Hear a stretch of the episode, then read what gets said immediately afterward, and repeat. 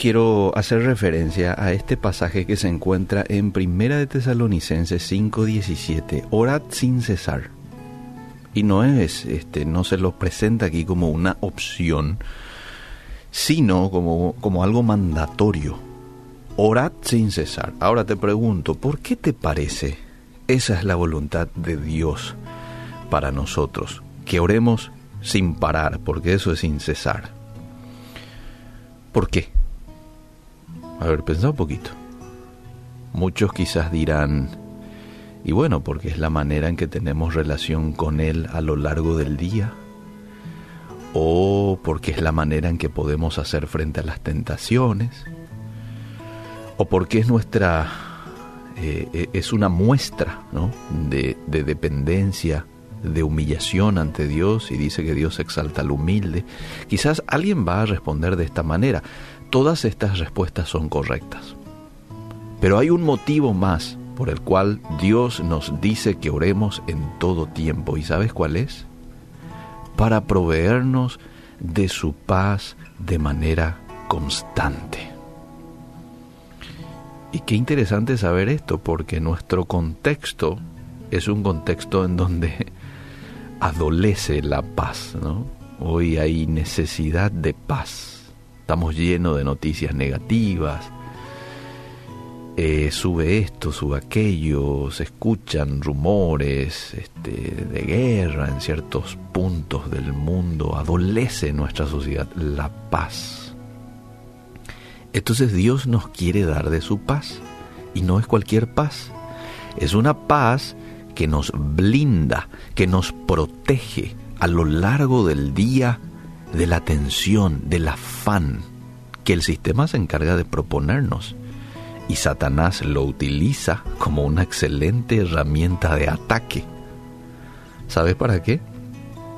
Para desanimarte, para desenfocarte, porque cuando vos estás intranquilo, vamos a ser sinceros, no te concentras en la oración, en la lectura de la Biblia, ¿verdad? Estás intranquilo, no te puedes quedar quieto, ¿verdad? Es así como te quiere ver nuestro enemigo. Hoy hay mucha gente tensionada, mucha gente acelerada, afanada en tantas cosas. Y a veces es muy fácil caer en este tipo de cosas.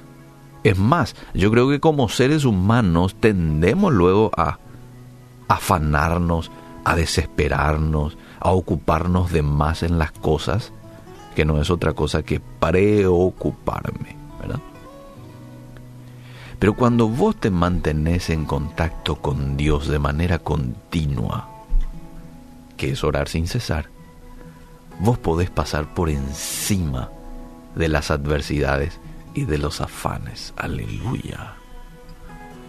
Y quiero mostrarte un pasaje bíblico que respalda esto que estoy diciendo. De hecho, yo no estoy sacando de mi mente todo lo que te estoy diciendo, lo quito de la Biblia. ¿Dónde? Primera de Tesalonicenses 4:6.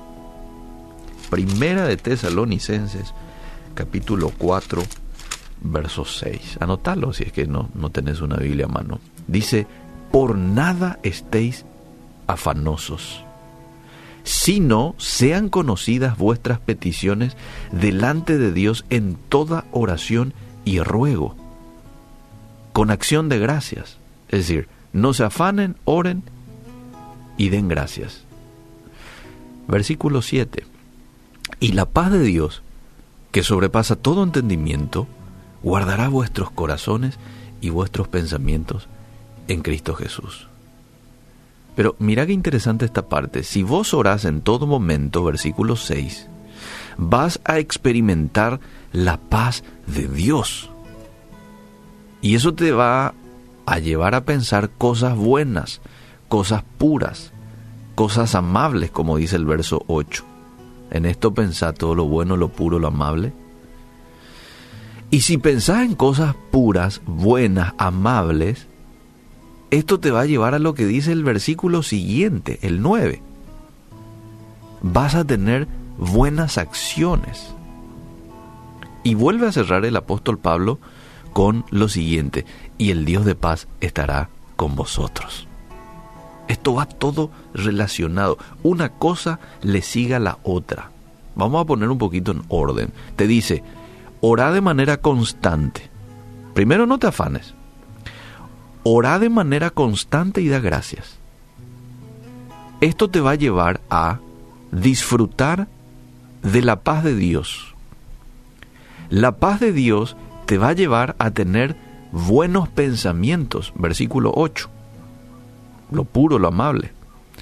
Tener buenos pensamientos te va a llevar al versículo 9, buenas acciones.